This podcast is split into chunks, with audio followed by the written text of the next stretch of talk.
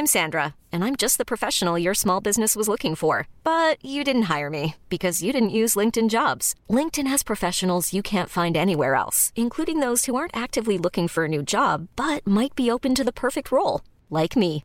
In a given month, over 70% of LinkedIn users don't visit other leading job sites. So if you're not looking on LinkedIn, you'll miss out on great candidates like Sandra. Start hiring professionals like a professional. Post your free job on linkedin.com/achieve today. Criptomoneda, NFTs, realidad virtual, Web 3.0, son temas que hace un año y medio que tuve a Luis Enríquez, cofundador de Cultura Colectiva, por primera vez en este podcast no tocamos y si acaso tocamos uno, lo hacíamos de lejitos, imaginándonos el futuro. Ese futuro ahora es realidad y el eslogan de este podcast es el futuro es de aquellos que conocen la tecnología y Luis Enríquez es uno de ellos y nos va a compartir sus proyectos que están muy avanzados. Hablamos mucho, por cierto, de Latinoamérica. Ahora sí, episode 116. Hace 116 años se inventa el turbocompresor, que es a lo que le debemos los motores turbo. También hace 116 años se inventa la bici de dos velocidades. ¡Qué maravilla! ¡Qué interesante! Walter Griffiths inventa la radio de frecuencia corta hace 116 años. Y en el capítulo 116 de Gran Invento vamos a hablar de NFTs, de criptomoneda, de Web 3.0, porque este mundo está cambiando, porque estamos en el futuro y vamos a darle. ¡Vamos, vamos, vamos!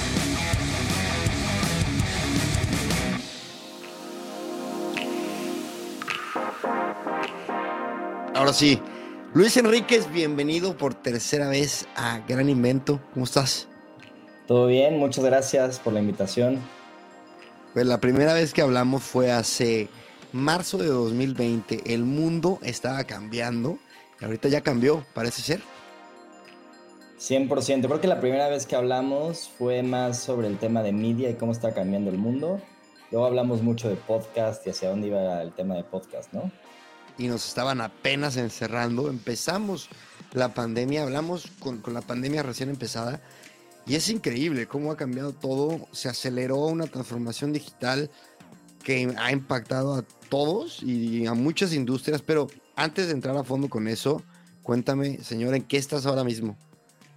A ver, creo, creo que puedo retomar justo de, de, lo que estabas diciendo. A ver, eh, yo creo que si nosotros volteamos un año hacia atrás, un año y medio hacia atrás, ya podemos darnos cuenta como de los grandes cambios que ha habido en términos ¿no? digitales, ¿no? O sea, desde la cantidad de trabajo que hacemos, ¿no? Yo, yo volteo hace un año y me recuerdo en una oficina, bueno, hace año y medio, ¿no? Antes del confinamiento, me recuerdo en una oficina, quizás teniendo cuatro o cinco juntas al día, de repente trabajando un poco. Creo que ahora tengo 10, 12 juntas al día y no tengo ni siquiera espacios para comidas. Digo, no, no estoy diciendo que sea bueno ni malo, pero creo que la mayor parte de la gente nos hemos ido a un lugar de mucho más trabajo, mucho más ansiedad. Este, pero creo que también volteando a ver es, creo que justo ahorita hay una mega o todavía hay una gran oportunidad que se van a exponenciar en los siguientes años. ¿no? Y, y yéndome a lo que estamos ahorita o lo que estoy ahorita, eh, principalmente en cultura colectiva y en cultura colectiva lo que estamos tratando es de llevar a la empresa a un, a un lugar eh, que le llamamos Web 3.0 o a un mundo más cripto. Eh, inclusive he nombrado dentro de la compañía el tema Crypto Media. este, y ahorita te contaré específicamente qué proyectos estamos haciendo, pero justo creemos que el futuro va, va, a estar en el mundo cripto, ¿no? Este, en, en muchos sentidos. Eh, y, y, la otra parte que también vemos, bueno, eh, ya a nivel personal, eh, pues en conjunto con otros eh, nueve emprendedores en México, formamos un fondo de Venture Capital hecho por puros founders. Hicimos un Founders Fund este, que está conformado por, por ejemplo, con el Eduardo Polsen, que es el CEO de Benan Frank, o Fede Ranero, que es el CEO de, de Kavak, que antes era el CEO de Uber yeah. O, o Daniel, Bitso, de, Daniel Fogel, que es el CEO de Bitso. Entonces hicimos un fondo de Venture Capital porque también creemos que las empresas que se van a desarrollar ahorita y en los siguientes dos o tres años van a transformar ¿no? el mundo en los siguientes siete, diez años. ¿no? Eh, yo te diría que esas son las dos grandes vertientes, ¿no? O sea, todo lo que tiene que ver con cripto, lo que tiene que ver con VC. No, claro. Cuéntame, ¿qué es esto de cripto media? ¿Cómo lo puedes conceptualizar? O sea, ya en este podcast hemos hablando de cripto, entendemos que es la descentralización de, pues, información que, representa valor, no lo sé, corrígeme si me equivoco, pero como media. Pues ve, o sea, creo, creo que vale la pena hacer como una, este, como entender exactamente, ¿no? ¿Qué, qué, significa el mundo donde estamos ahorita parados, ¿no? O sea, para mí el, mejor ejemplo es hablar de las tres etapas del Internet, ¿no? Muchos hablan del web 1.0, que es cuando empieza el Internet y está como que pues, todo está bastante abierto, protocolos abiertos, hay muchísima, ¿no? Hay unas páginas de Internet por todos lados, servicios por todos lados, ¿no? Luego, digamos que la web 2.0 es cuando empieza a crecer el Internet y todo se centraliza en quizás cinco compañías, ¿no? Actualmente. Social media. Exacto, estás hablando de que Facebook, Google, Amazon, Apple y, este, y Microsoft quizás dominan el Internet, ¿no? Y that's it. Y casi todo, todo lo que hace en Internet en algún momento pasa por algún servicio o algún producto de ellos. Em, y digamos que la web 3.0 es la transformación que estamos viviendo ahorita, en la cual nos estamos, nos, teóricamente, ¿no? nos empezamos a salir de un lugar tan centralizado a través de estas solo cinco empresas a un lugar completamente descentralizado en el cual a través del blockchain y los, este, y los tokens y, las criptos, ya en vez de que nosotros ¿no? trabajemos o hagamos todo el contenido para las plataformas, ahora todos pasamos a ser como dueños de las plataformas. ¿no? Ese es el, nuevo mundo en el que todos somos, eh, tenemos capital o tenemos parte, somos dueños de parte de las nuevas plataformas. ¿no? Entonces, eh, en ese sentido, ese es un poco el contexto que estamos viviendo, ¿no? A ver, ¿a qué le llamamos criptomedia, no? Em, lo que pasa es que también en, esta web 2.0, si lo pensamos, pues las empresas se quedan con la mayor parte de los porcentajes. Apple se queda con el 30%, ¿no? Eh, YouTube se queda con el 50% de los anuncios que hacemos. Y, Facebook y Instagram con el 100%, ¿no? Porque Instagram no te da nada por publicar, ¿no? Eh, creemos que es un buen deal porque nos da exposure, pero no es cierto, porque te da exposure, pero luego te pone un algoritmo y te lo va quitando y entonces cada vez tienes menos exposure y cada vez tienes que echarle más ganas y entonces, eh, y al final no, ni siquiera te da un porcentaje, ¿no? De todas las fotos que publicas o todo el contenido que haces. Eh, ¿Qué pasa en esta nueva web 3.0? Pues entonces tienes, este, lo que tendría a pasar es que los creadores de contenido también vamos a ser parte dueños de las plataformas y por lo tanto tener mucho más incentivo. Entonces, ¿qué estamos pensando en cultura colectiva? Lo, primero es, sacamos un marketplace de NFTs este, hace ya más de dos meses eh, y, y, este marketplace de NFTs, eh, digo, de manera natural, natural en cultura colectiva siempre hemos trabajado con muchos artistas y lo que hicimos fue pues contactarlos y digamos agarrar y digitalizar algunas de sus obras o tomar sus obras digitales y subirlas a nuestro marketplace. Y aquí la idea es muy sencilla, es que creemos que puede ser un buen inicio para muchos que están apenas invirtiendo en blockchain o en criptos, que es empieza tu colección de NFTs por 20 dólares. Eso es un poco como casi, casi el slang. Entonces puedes agarrar y ver en esta página que se llama Orfic, no, no es cultura colectiva, es una digamos, subsidiaria de cultura que se llama orfic.co, es la, es la página. ¿Cómo? ¿Deletrámela? Es O-R-P-H-I-C. Orfic.co. Okay. Y, este, y entonces lo que está padre es que puedes agarrar y encontrar un NFT de algún artista que, pues digamos, ya es medio reconocido en México, tiene una buena trayectoria y el valor de la pieza está en 20 dólares. ¿no? Entonces potencialmente va a crecer el valor de esa pieza en el futuro y, además pues puedes empezar a tener como que tu, cuenta de NFTs y diferentes cosas. Entonces esa es una de las primeras como que apuestas que estamos haciendo en ese sentido.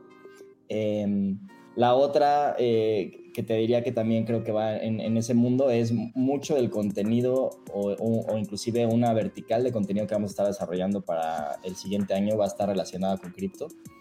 Entonces vamos a tener casi, casi como te diría, como un medio, por así decirlo, de, de, temas de cripto, este, blockchain así. Este, y al final del día digo, a ver, hay muchas ideas por ahí medio locas, todavía no te podría definir qué, pero sí creo que en algún futuro quizás hasta poco a poco vamos tokenizando cultura colectiva y no vamos hasta descentralizando la propia compañía, ¿no? Igual estoy diciendo una locura, pero, pero va por ahí la idea de, de pensar cómo se ve nuestra empresa en la web 3.0. Que digo, eso es de aquí a 5 o 6 años, ¿no? Algo que me está. Me impresiona, güey. Eh, tú, a ver, yo te conozco, bueno, eh, te he venido siguiendo desde hace ya años.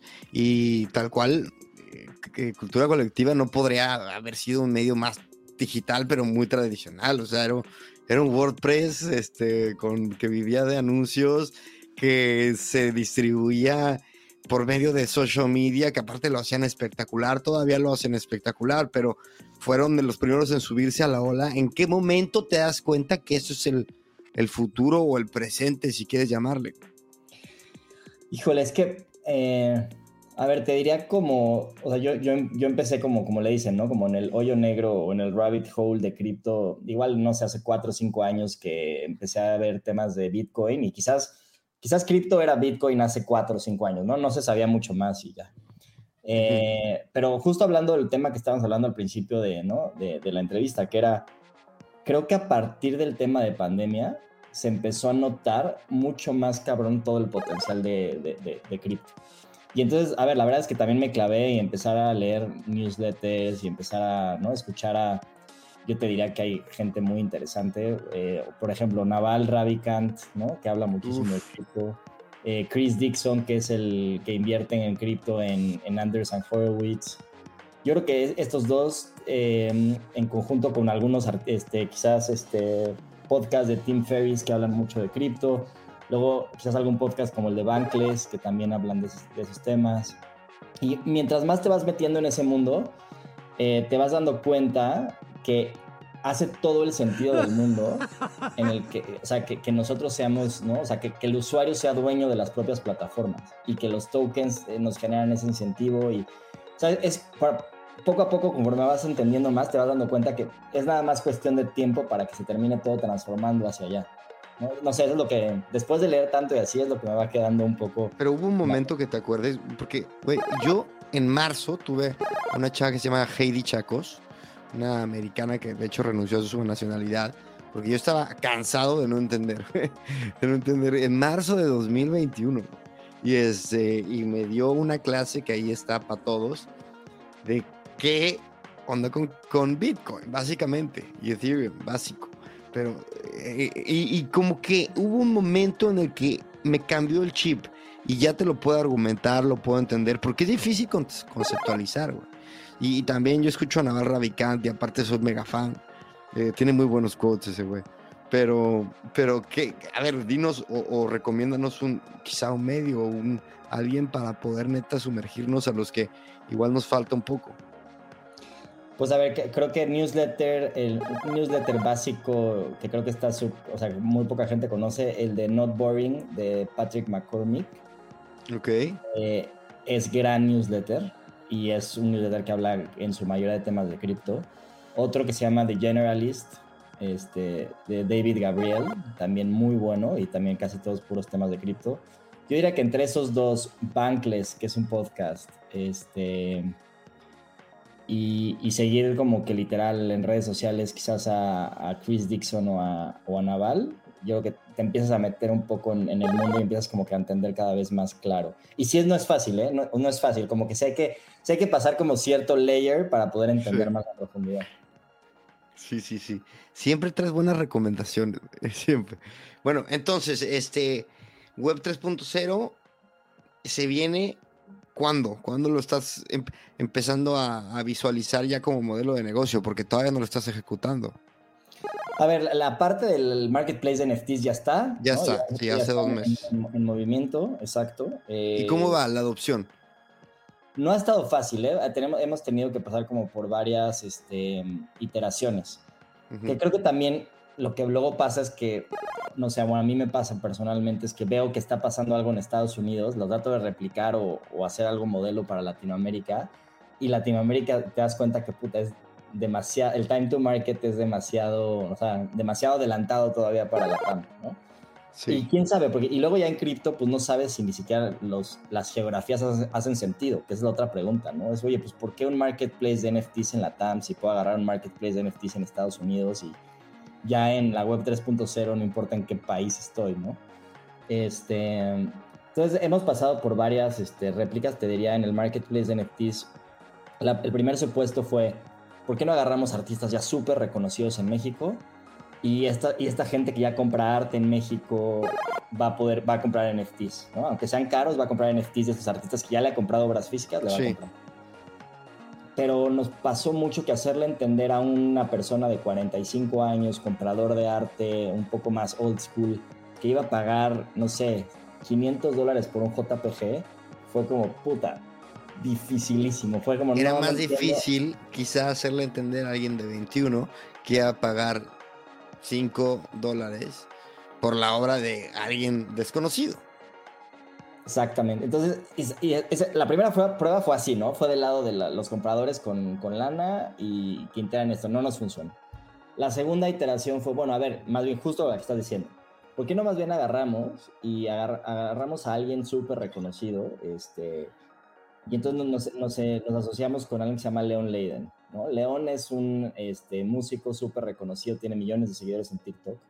Y entonces lo que dijo es, ¿sabes qué? Voy a sacar un NFT eh, que tenga los las palpitaciones de mi corazón y voy a hacer, y lo que voy a decir es que le voy a regalar un cachito de mi corazón a un chingo de mis fans, ¿no? Entonces sacamos un NFT que era literal el corazón, este, un GIF del corazón de, de león, digo, de manera abstracta, y lo que hicimos fue este, hacer, no sé, no me acuerdo cuántos eran, 500 ejemplares, y entonces lo que hicimos, bueno, pues que, que la gente compre, los fans compren esto. O sea, ahí fue, el, el segundo tema es ok, sí tuvimos, ¿no? Sí vendimos algunos ejemplares de él, pero luego lo que te das cuenta es que pues los, la gente o morros de, de 18 a 21 igual no tienen tarjeta de crédito o no tienen acceso y luego le dicen al papá que van a comprar un NFT del corazón de su artista y el papá dice, no mames, te van a chingar, ¿no? Tu dinero. ¿Qué es esto? ¿Qué tienes en la cabeza? No, ya, ya valió madres. Entonces como que tampoco, tampoco jaló tanto. Y ahorita estamos como que en esta tercera iteración, ¿no? Que es, a ver, precios súper baratos. O sea, ahorita encuentras las obras en 20 dólares de artistas que lo venden sus obras físicas en 500 mil dólares. Este, y, este, y más bien llegándole a un público que, que, ya, que quizás ya invierte en cripto o quiere empezar a invertir en cripto, quiere empezar a tener su colección de NFTs, este, y, pero puede empezarla bien barato un poco como con la idea de GBM, ¿no? Que la GBM tiene un millón de cuentas en México, pero el promedio de la cuenta tiene dos mil pesos. Aquí la idea es pues igual más masivo, muchos usuarios teniendo como su cuenta en Orphic, pero igual nada más empezando con dos o tres este, obritas. Y estamos en esa iteración, no te estoy diciendo que esa va a funcionar, eh, ahí va, está funcionando un poquito mejor, pero no sé. La otra que estamos pensando es el tema de collectibles, ¿no? Que ha estado muy de moda, ¿no? Los CryptoPunks y los... Este, que son como colecciones, ¿no? Sí, lo que hacen todo el mundo es ahora sacan como una colección que son 10.000 ejemplares de, de, imágenes que tienen como diferentes cositas las imágenes, ¿no? Entonces algunos tienen, no sé, algunos son zombies, algunos tienen ojos de rayos láser. Y de acuerdo a las características, pues cada uno son mucho más raros que otros. Y mientras más raro, más vale. Entonces, pues, hay CryptoPunks, creo que valen 10 millones de dólares, ¿no? Creo que el más barato vale 2 millones de dólares. Este, es una locura, sí. Y los eh, los apes que ahora están muy de moda, este, también hay unos que, que valen millones de dólares, otros que están muy Cool. Entonces, oh, justo una de las cosas que estamos pensando es eso, vamos a sacar nuestro propio collectible de 10.000 ejemplares. Todavía no tenemos exactamente el diseño, pero va a salir para finales del año, para que igual la gente pueda tenernos, sea parte como de esta comunidad, este, a través de ser dueños de uno de los 10.000 este, NFTs de, este, de esta colección, ¿no? ¿qué está pasando? ¿Qué está pasando en algo que no, que, que no pasaba hace un año y medio? Era que la TAM fuera sexy como mercado tecnológico. Eh, que fuera un lugar donde los VPs están poniendo sus ojos. Y lo hablamos, lo hablamos. De que estábamos muy atrás en startups, en desarrollo, en emprendimiento de un alto nivel. Y ahora parece ser que está cambiando. ¿Qué está pasando? Creo, a ver, yo creo que es una combinación de factores, ¿no? Y ahora poniéndome del, otro lado, la cachucha más de Venture Capital y de las inversiones que hemos estado viendo en, el fondo es, la primera que te diría es, creo que el hecho de que haya casos de éxito como Bitso, como Kavak, ¿no? Como otros que ya se han vuelto empresas como unicorns de más de one billion, como que ha, generado que la gente diga, sí se puede y, y se puede mucho más cabrón, ¿no? Los primeros son los casos de éxito. La otra cosa que te diría es el tema de fintech. Eh, y creo que esto habla de una cosa que solo está pasando en Latinoamérica y quizás posiblemente en algún momento, bueno, también posiblemente en, África, que es la combinación entre gobiernos sumamente burocráticos e ineficaces con nuevas tecnologías, ¿no? Y entonces de repente lo que pasa es que hay una oportunidad para que la iniciativa privada eh, ¿no? resuelva cosas en Latinoamérica que no se han resuelto porque los gobiernos no han tenido la eficacia de hacerlo. Entonces, para mí el ejemplo perfecto es FinTech. tienes gobiernos en México o en, o en Brasil que siempre han tenido, eh, como que no han podido controlar los bancos. Y los bancos, Ujú. todo el mundo sabemos que donde más lana y utilidades sacan en el mundo es en México y luego en Brasil. Ok. Y de repente tienes el desarrollo de una nueva tecnología como, ¿no? como, como fintech y toda la parte mobile y todo esto. Y en donde más potencial tiene fintech en todo el mundo, en el planeta, es en la TAM, por la combinación de ineficacia gubernamental versus nuevas tecnologías. Y para mí eso es lo que está muy interesante. Creo que el hecho de que el gobierno ha sido tan ineficaz en algunas industrias, ahora hace que la iniciativa privada tenga un chingo de oportunidades en la TAM. Y así creo que se va a dar en muchas más industrias, ¿no? Ahora, no quiere decir que, sea, que esté bien, o sea, también tienes que tener un estado de derecho suficientemente bueno para que funcionen las startups, ¿no? O sea, tampoco te ayuda tanto que los gobiernos no sean tan eficaces, pero sí genera muchas oportunidades. Entonces, creo que eso está pasando eh, en la TAM de manera importante eh, y yo creo que todavía está sobre súper mal servido, ¿no? Un- una stat que siempre digo es, a ver, tú agarras la economía mexicana y la comparas con la de Estados Unidos, ha de ser como 14 veces más grande la gringa versus la mexicana. Ujú. Vamos, voy a hacer un análisis súper burdo. En Estados Unidos hay como mil unicorns. Si tú agarraras y dividieras esos mil unicorns entre el 14, ¿no? Como comparando Ujú. economía con economía, en México debe haber 70 unicorns. Hay cuatro, o cuatro o cinco. O sea, Ujú. todavía hay un pinche espacio gigantesco. Y es donde creo que también los inversionistas están viendo la oportunidad. Es como, oye, no mames, ahí en los siguientes años se va a desarrollar un mega ecosistema de emprendurismo. Eh, hay que meter la lana desde hoy. ¿no? Me pasa que estamos como en un momento en el que están surgiendo muchas eh, tendencias y luego como que se pierden, como si fueran noticias que luego se, se difuminan. Te diría, ¿qué está pasando? Por ejemplo, tenemos casos muy interesantes que no se escuchan tanto como el e-commerce en, la TAM. O sea, eh, Mercado Libre trae unos números loquísimos. Eh, yo te diría, no, no me quiero industria por industria, pero dime qué, porque también hablamos del podcast hace un año y medio que iba a explotar y tampoco explotó tanto. ¿Qué, qué, qué- qué- dónde dirías tú que sí tenemos que poner los ojos, que sí va a ser algo relevante en la región? Que no va a ser como, mm, A ver, eh, yo creo, a ver, yo no creo que el tema de, o sea, cuando hablamos del tema de podcast, no es un tema de que, de que vaya o no a explotar, siento que va a explotar en algún momento, el tema es timings, ¿no? Este, creo que a veces, y a ver, también te lo digo a nivel personal, y creo que nos pasa a los que somos emprendedores, hay, una, hay como un FOMO muy cabrón. Entonces es, Mm. no mames, pinche nueva tecnología, quiero hacer algo en esa. Y entonces si te la vives como teniendo FOMO de querer desarrollar nuevas cosas y nuevas ideas. ¿no? Creo que por eso somos emprendedores, porque creemos que podemos desarrollar algo nuevo.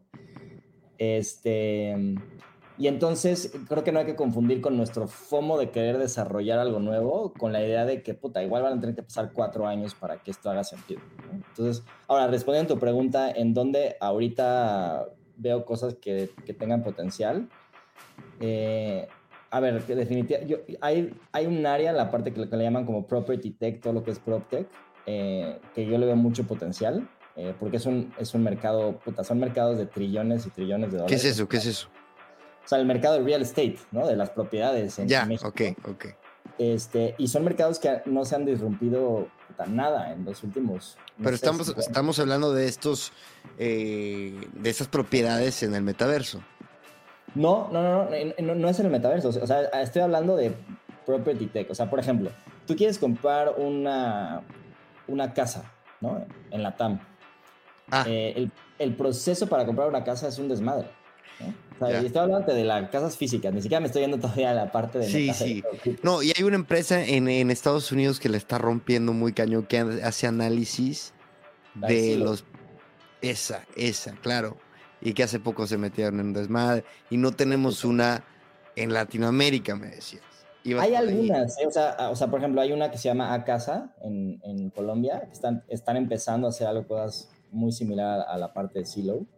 Este, y es lo mismo, o sea, por ejemplo, si tú ahorita quieres, digo, es, es un ejemplo de una industria, ¿no? Pero si tú quieres ahorita comprar una casa, las aplicaciones para encontrar un departamento o, una casa son malísimas.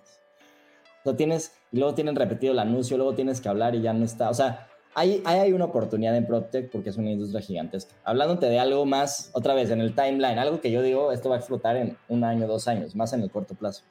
toda la parte de cripto es algo que yo creo que va a explotar, pero dale 5, 6 años. Todavía es algo que va a jalar más. En ¿Todavía crees? ¿No crees que estamos ya, que ya está despegando el cohete? O sea, sí, o todavía no podemos subir. Estamos en el, en el primer inning todavía. No, claro, a ver, todavía hay mucha oportunidad para subirse a muchos proyectos. Pero apenas pasamos de hace dos años de pensar que blockchain era, era Bitcoin a este año en el que ya más gente dice, oye, pues ya estoy empezando a ver Ethereum, estoy empezando a ver otros proyectos, oye, ya, ya entendí esto, ya entendí DeFi. Solana. Ya estoy, exacto, ya empezamos a hablar de Solana, de, otros, de otras criptos, o ya se hace más popular el metaverso. Pero puta, este es el principio, o sea, estás, estás hablando de que en 10 años va a estar completamente transformado todo, pero es el principio. A ver, emprendedor digital, llevas ideas y tendencias a, las ejecutas.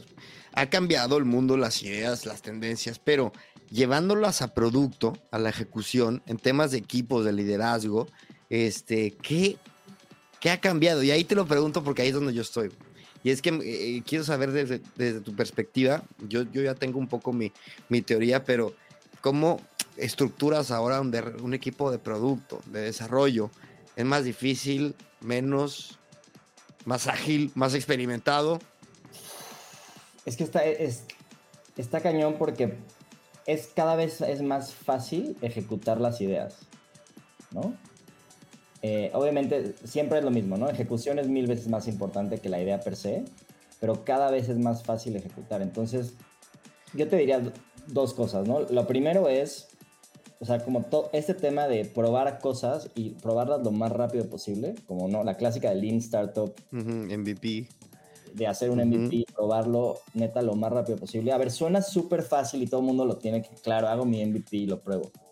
Pero tener los huevos de lanzar un producto que no te encanta nada más con el hecho de sacar información del mercado no es tan fácil y transmitirle eso a la gente, o sea, que, que, no nada más tú como emprendedor, sino que tu gente tenga esa fuerza o ese ímpetu de lancemos, lancemos y probemos y probemos y no hay problema con él, ¿no? Que vayamos fracasando. No es fácil. Y entonces creo que lo, que lo primero que te diría es, lo que más hay que trabajar es esta parte más psicológica con tu equipo y que estés súper alineado a, que no haya problemas con temas de fracasar en diferentes aspectos. Te pongo un ejemplo sacamos el marketplace de NFTs y, o sea, mi equipo estaba aterrado. Decía, oye, ¿qué pasa si no vendemos ninguna pieza, ¿no? A los, a los, a los compradores que iban a comprar, ¿no? A piezas muy caras. dije, güey, no importa. Significa que ya tenemos más información de que por ahí no funciona. El no vender también es información. Pero el chiste es que lo hagamos lo más rápido posible. Porque si no nos funciona esta, tenemos que tener la siguiente idea y en dos semanas volver a iterar. Pero a eso me refiero. Cuéntame de... Eh, eh, si queremos sacar lo más rápido posible, ¿Cómo tienes armado tu equipo? ¿Tienes eh, a tu eh, jefe de producto, tus product owners, tus equipos? ¿Cómo los tienes armados? ¿Cómo responden tan rápido? ¿Tienes gente en data? Pues ve, a ver, eh, y, es difícil porque estos proyectos son súper lean. O sea, la verdad es que no son, no son proyectos en que necesites desarrollar un equipo tan grande. O sea, por ejemplo, no hay una estructura así sólida. En el marketplace de NFTs tenemos un desarrollador, ¿no? y luego tenemos a una persona que literal se dedica a toda la comunicación con los artistas y, y digamos, estar como haciendo todo el tema de subir las piezas a la, a la plataforma y todo esto. Y tenemos a una, a una chava que es la líder de, del área, que, la, o la líder del proyecto que se encarga de que, que, todo vaya en orden. Y son tres personas. O sea, no hay más. Y, y, es más, el desarrollador ni siquiera es de tiempo completo. ¿no? O sea, porque Pero ¿a no es mucho más demandante el desarrollo de una de un e-commerce o como se llame de NFT, güey. No, y eso es lo que está, eso es lo más cabrón de, eh, de, blockchain, que en blockchain es mucho más fácil desarrollar que en la web 2.0, porque si tú lo piensas, todo el desarrollo se va a, al blockchain y el blockchain es un espacio público. Entonces, es como si yo, imagínate que desarrollo un producto y ese producto, o sea, todo mi código de ese producto está ahí en la nube alguien puede agarrar, y es lo que ha pasado varias veces en blockchain, agarra ese mismo producto y le mete dos o tres cositas más chingonas y ya. Entonces, eh, creo que el, concepto se llama composability en inglés. Hay una muy buena frase de este Chris Dixon que dice que el eh, composability is to software as este, este el, interés, el interés compuesto es para el tema de inversiones. Porque imagínate, ¿no? O sea, todo el mundo habla del interés compuesto cuando estás invirtiendo, porque eso es lo que te da el rendimiento del rendimiento. Y lo que te dicen es, oye, lo que está chingón de desarrollar en blockchain es que ya está todo desarrollado, nada más vas como juntando los bloques y es mucho más sencillo. Y hay un ejemplo ahí nada más para decirte, es, hay un marketplace de NFTs en Estados Unidos que se llama OpenSea, es el más grande de todos. Este marketplace de NFTs, ahorita creo que está vendiendo 2 billions al mes en NFTs. Y estos güeyes, al principio del año, eran 10 personas. Ahorita, ¿cuántas personas crees que sean en este marketplace? Vende 2 billions, o sea, cápate esta madre, vende 2 billions al, al mes. ¿Cuántas personas trabajan en ese marketplace? Es que por, por cómo la planteas, supongo que no creció tanto como pensarías. O sea, güey, son 30 personas en el equipo. Estás hablando de que, o sea, creo, creo que tienen el récord de más revenue por persona en una compañía a nivel mundial.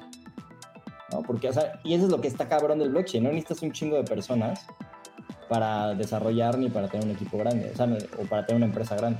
Entonces puedes tener un equipo muy pequeñito, tener los incentivos súper bien alineados y generar una empresa que venda muchísimo. Con lo que me estás diciendo me queda claro por qué hacer un VP de emprendedores tiene todo el sentido del mundo. Sea, tú agarras a una idea, a un emprendedor una idea y le das una, una orientada impresionante, güey tú y tu, y tu team. Cuéntame del proyecto. Pues vi, a ver, este, lo que hicimos este año fue nosotros le metimos lana de manera personal y invertimos en 11 compañías, ¿no? Este, justo, y, nada más era como una prueba, ¿no? Para ver cómo nos iba, cómo nos organizábamos y veíamos de valor. Manera, de, como cuando dices le metimos lana, ¿a quién te refieres? O sea, agarramos nosotros nosotros somos nueve, ¿no? Los que... Este, eh, Bueno, en, el primer fondo eh, somos diez en total, diez emprendedores que te Los que van a ser el VP. exacto, nosotros, nosotros diez, digamos, que empezamos este fondo uno, cada quien le metió, no sé, este, una cantidad de lana y en total hicimos un, un fondo entre todos este, en el cual invertimos en 11 compañías, ¿no?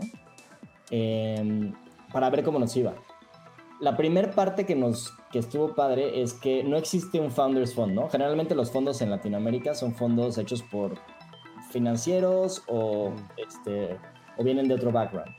Y no, no, existía un fondo que estuviera hecho por puro emprendedor que esté actualmente ¿no? en sus empresas. Y entonces eso le gustó muchísimo a los nuevos emprendedores porque nos decían como, oye, pues a mí me encanta que otro emprendedor que está entendiendo mis problemas del día a día me invierta este, me siento mucho más cómodo que un financiero, ¿no? Que luego hay mala reputación a veces, ¿no? Algunos financieros que sientes que te van a chingar o de ese estilo. Entonces, esa primera parte nos funcionó muy bien. No te diría que nos llegaron 600 empresas, de las cuales terminamos invirtiendo nada más este, en, 11. Eh, la otra parte que estuvo muy interesante es que sí vimos que le podemos dar un valor agregado a los emprendedores. Entonces, por ejemplo, no, nos pasó con algunos que nos decían, oye, es que lo que me está costando es el tema de la clásica de growth, ¿no? La clásica pregunta de growth que hay ahorita, que todo el mundo quiere un chief of growth y los chief of growth valen millones y es súper cabrón. ¿Cómo le hago para crecer lo más rápido posible? Y siempre todo el mundo pasa por este tema de, no, voy a contratar a una empresa externa eh, que, que, que, me ayude con el tema de growth. La neta es que es bien difícil que una empresa externa tenga la velocidad y lo que necesita. La siguiente parte por la que pasan todos los emprendedores, bueno, voy a traer al güey de marketing de Rappi, ¿no? Entonces traen el cuate de marketing de Rappi. Y lo, lo, que termina pasando, generalmente, es lo que necesitas, es no necesariamente un cuate que conozca de marketing, sino que conozca de números, porque todo en Facebook y en Google es optimización numérica, casi casi para los anuncios.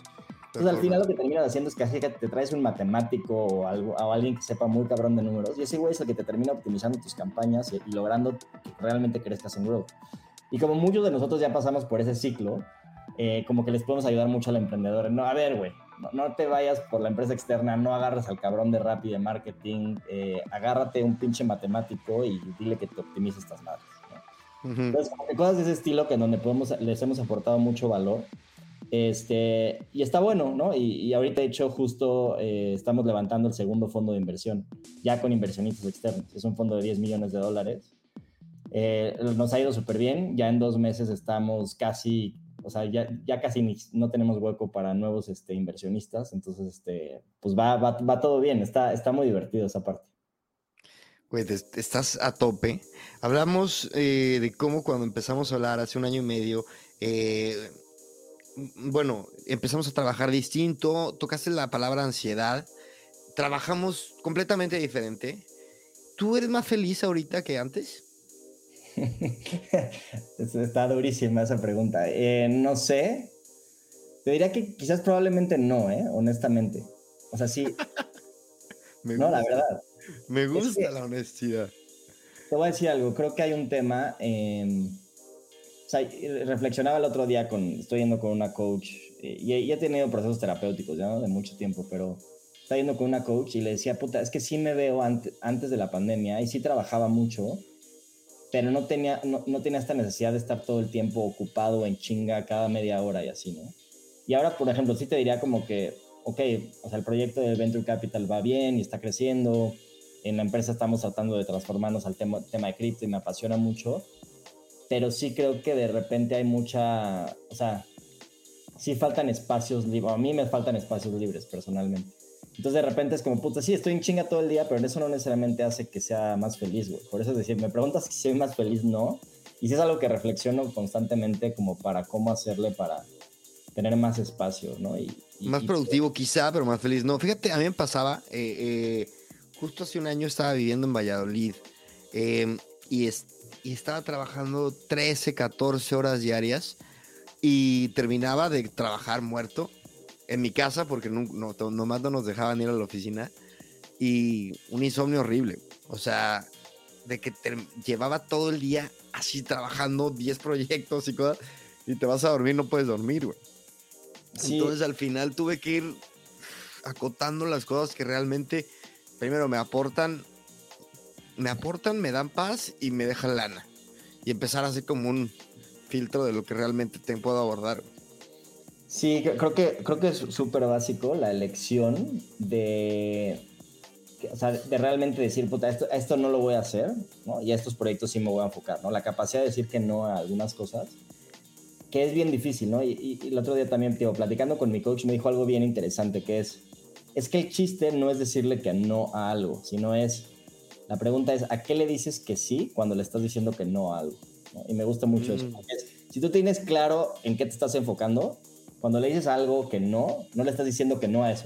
Le estás diciendo que sí a lo que te quieres enfocar. Y entonces eso, digo, es como medio un hack mental, pero te hace sentir más tranquilo, porque no te sientes como, o sea, sientes menos FOMO, porque es como, bueno, no es, no es que le esté diciendo que no al proyecto, le estoy diciendo que sí al proyecto que me estoy enfocando.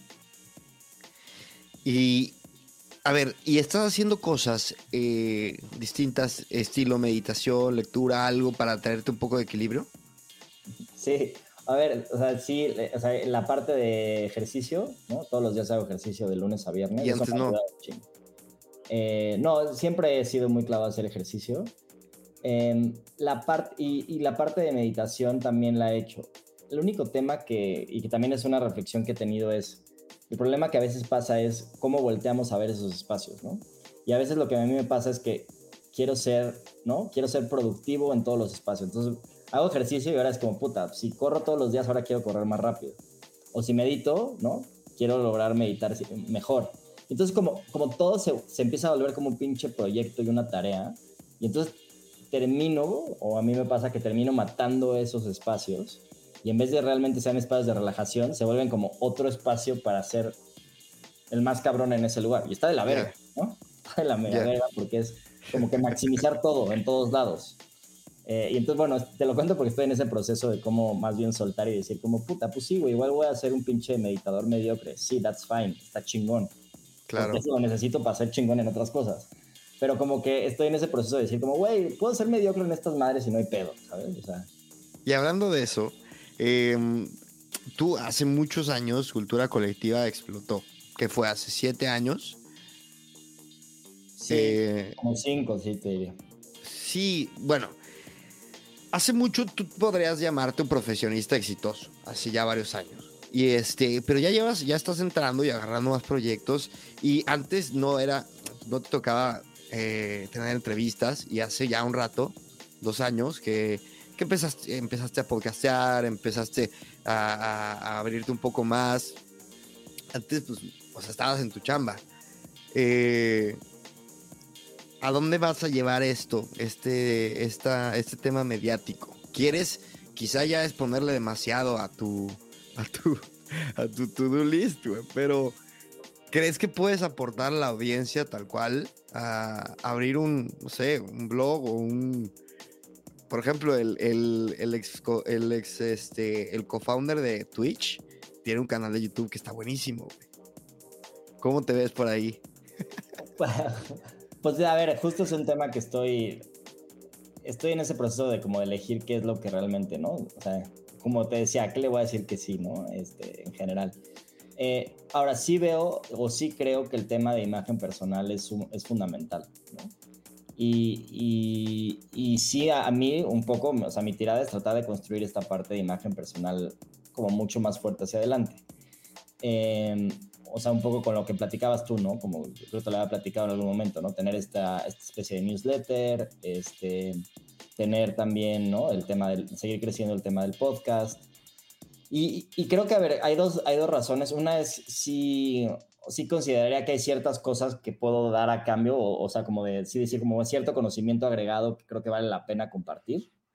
Este, y quizás también hay otra parte más personal, o no sé si es de ego, que decir como puta, es que no me gustaría tener este, como más fuerza a través de mi imagen personal para ciertas negociaciones o ciertas cosas que estoy haciendo, ¿no? Y luego también lo pienso, oye, pues soy una, ¿no? Tengo una empresa de media, este, de manera natural. Exacto, de manera natural sería bueno hacer este, ¿no? crecer más la imagen personal.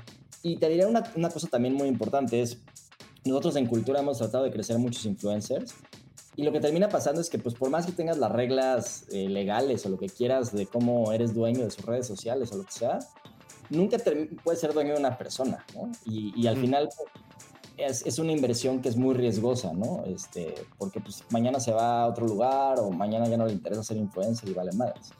Entonces creo que invertir en, en, uno mismo o invertir en uno como para ser el influencer de tu propia compañía eh, tiene un poco más de sentido económico, ¿no? Que, que, Pero a ver, si tú fueras un, eh, trabajaras en tu marca personal, o sea, eres un güey que sabe de medios, que sabe de tecnología, que está a la punta de la innovación, no puedes hablar de todo, creo, ¿no? Tienes que elegir un, nicho. ¿Cuál sería tu nicho? O sea, ¿nos vendrías a hablar de innovación? Quizá ese sería, o hablar más de, motivación, de mentalidad ganadora, de, de, de ética de trabajo, de qué sería, qué es lo que más te ves hablando. Híjole, no sé, no sé, y esa es la parte en la que estoy como justo trabajando para, para definirlo exactamente, como en dónde es donde más puedo aportar esa, esa parte de valor. Yo no sé si, o sea, probablemente tenga que ver con un tema, pero quizás tiene que ver con la forma, ¿no? O sea, a veces veo que, que hay, mucha, hay muchos, no sé, de repente algunos newsletters, no, me recuerdo ahorita el de el Team Urban, ¿no? De Wait, Wait, But Why quizás habla de todos los temas, pero al final es como la forma en la que te da la información es como muy diferente y divertida. Entonces no, estoy seguro si, si, tengan que ver con el qué o con el, o con el cómo. Este, ahora, eh, ¿cuáles son los temas que me están apasionando ahorita? 100% todo lo que tiene que ver con cripto y la web 3.0. Pues quizás por ahí puede ir un poco, ¿no? Una combinación entre web 3.0, este, ¿no? Quizás algunos temas, ¿no? De pues más en el lado quizás psicológico, que igual me he clavado mucho, ¿no? El tema de chamanismo y ese tipo de cosas. Y este, no sé, todavía no sé, estoy justo en esa definición, me, agarras justo en el momento de, mi, de construcción de eso. Pues va a estar buenazo ver cómo resulta, güey. A ver, hay mucha gente que nos va a escuchar y va a querer que nos deis consejos puntuales, güey. Este, quiero meterme a a eh, NFTs. Quiero que me digas, si, si quiero entrar a cripto, ¿a dónde tengo que ¿qué tengo que hacer? No, me digas que tengo que comprar, pero ¿qué tengo que hacer? Ve a esta plataforma, checa este rollo. Eh, por ejemplo, Bitso, si estás en México, Bitso no hay en, España, ya lo chequé. Este, o bueno, no, se maneja el euro, que igual eso no es relevante, pero bueno, yo dije, no se puede y me fui a, a Coinbase. Y NFTs, ¿para dónde le damos? A ver, creo que para mí es súper importante que, o sea, el tema de poder experimentar. O sea, ahí no necesitas mucho dinero, ¿no? O sea, lo que yo diría es, pues, agarra, no sé, máximo, máximo, eh, si quieres hasta 200 dólares, ¿eh? no mucho más. Y agarras esos 200 dólares y yo lo que haría es, como tú dices, oye, pues meterlo primero, ¿no? A Bitso este, y ver qué criptos tiene Bitso, por ejemplo, ¿no? Empezar a leer un poco de las criptos que tiene Bitso. La otra cosa que me haría es, abriría una, un wallet, en, por ejemplo, en Metamask y luego en, en, esta misma aplicación que puedes viajar que se llama MetaMask, puedes empezar a, a explorar como que qué proyectos hay de cripto y en dónde puedes como que ligar las cosas que estás haciendo en MetaMask. Este sería una segunda cosa que, que haría. Luego me metería a una plataforma como Binance, eh, porque Binance tiene miles de opciones y entonces como que nada más ahí navegando en la app y viendo qué significa el, el hacer staking o qué significa los liquidity pools. De repente pues vas aprendiendo dónde hay más opciones. Pero dicen que Binance, al ser europea, la van a empezar a regular pronto. Que va a estar es China, ¿no? Es, peor. Ah, ¿es, China? Es China, sí, sí, sí. Binance es, es, es una... Ah, me estoy confundiendo. No, y no, seguro la van a querer regular, porque pues, por ser China en, de entrada, ¿no? O sea, entonces. O igual y menos. Bueno. En, en, Estados Unidos no puede usar Binance, por ejemplo. ¿Qué dices? Sí, pues sí, digo, es clásico que banean las aplicaciones de los países. Ya. Eh, entonces yo no sé, esa, eso para quizás la parte más de cripto. Para el tema de NFTs, yo me clavaría en proyectos como, leería un poquito del tema de CryptoPunks, leería del tema de los Board Ape Judge Club, que es el segundo que es más fuerte. Me metería a OpenSea, que es la principal plataforma de marketplace de NFTs, y literal empezaría a search, o sea, empezaría a buscar cuánto, los proyectos y cuánto valen y todo eso. O sea, por, por ahí serían las cosas que usaría.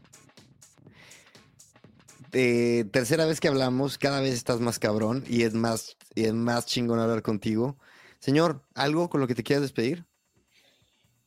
Eh, pues, a ver, creo que yo, yo, sí haría como una llamada a la, a la, gente que nos está escuchando, que seguro tienen, o sea, están pensando en ese sentido. Creo que hoy más que nunca es un gran momento para emprender. Ya sea en cripto, ya sea en, en cualquier otro negocio. Nunca había habido mejores términos para emprender en Latinoamérica en términos de la cantidad de dinero que puedes bajar, ¿no? La, el ecosistema como está también desarrollado. Y sí creo que estamos en un momento justo en la historia. Siempre si te das cuenta, en la historia lo que dicen es, después de un evento histórico importante, sí. vienen las mejores, o sea, viene la innovación. La revolución.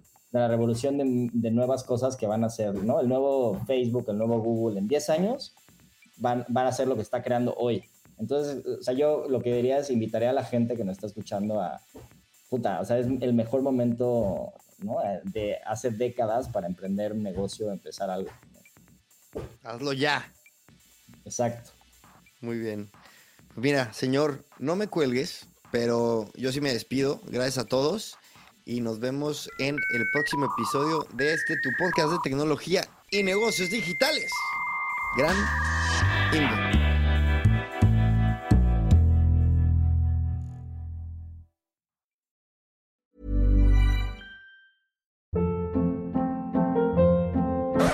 Hold up. What was that? Boring. No flavor. That was as bad as those leftovers you ate all week. Kiki Palmer here, and it's time to say hello to something fresh and guilt-free. Hello Fresh. Jazz up dinner with pecan-crusted chicken or garlic butter shrimp scampi. Now that's music to my mouth. Hello Fresh. Let's get this dinner party started. Discover all the delicious possibilities at hellofresh.com.